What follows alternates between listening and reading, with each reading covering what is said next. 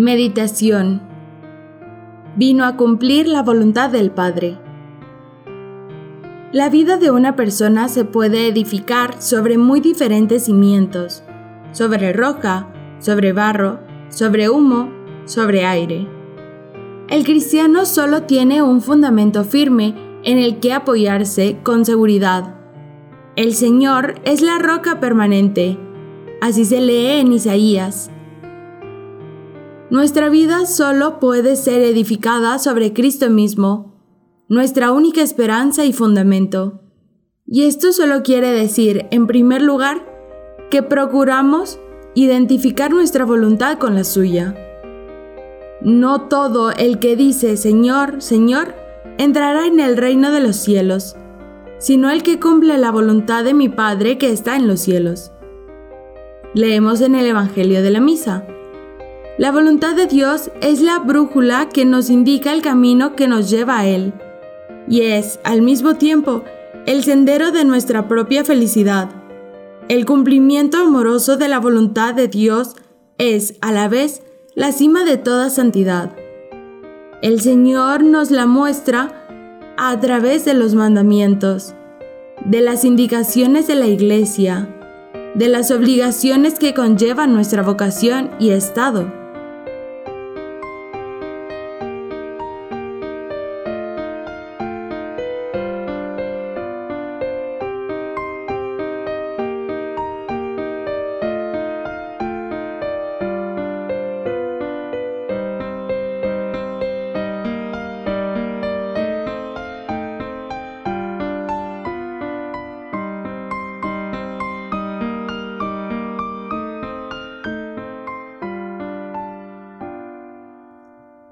La voluntad de Dios se nos manifiesta también a través de aquellas personas a quienes debemos obediencia y a través de los consejos recibidos en la dirección espiritual.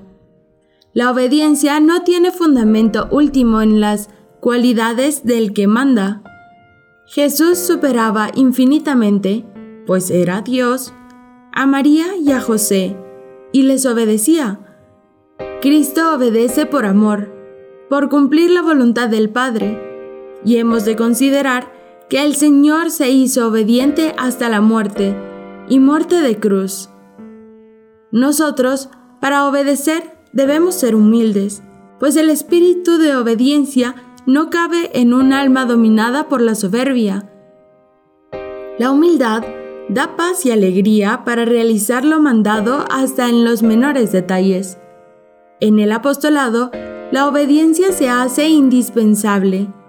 Dios no necesita de nuestros trabajos, sino de nuestra obediencia. Así escribía San Juan Crisóstomo en Homilía sobre San Mateo.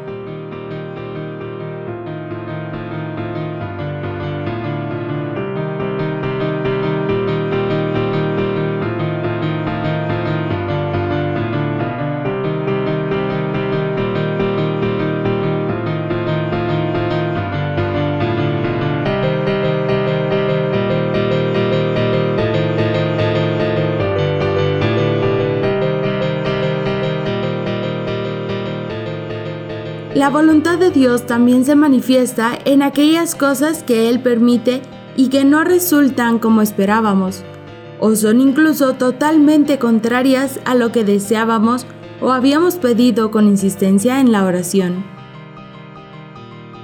Es el momento de aumentar nuestra oración y fijarnos mejor en Jesucristo, especialmente cuando nos resulten muy duros y difíciles los acontecimientos la enfermedad, la muerte de un ser querido, el dolor de los que más queremos. Dios sabe más. El Señor nos consolará de todos nuestros pesares y quedarán santificados. Todo contribuye al bien de los que aman a Dios. Pidámosle a la Virgen que en todo momento nos identifiquemos con la voluntad del Padre.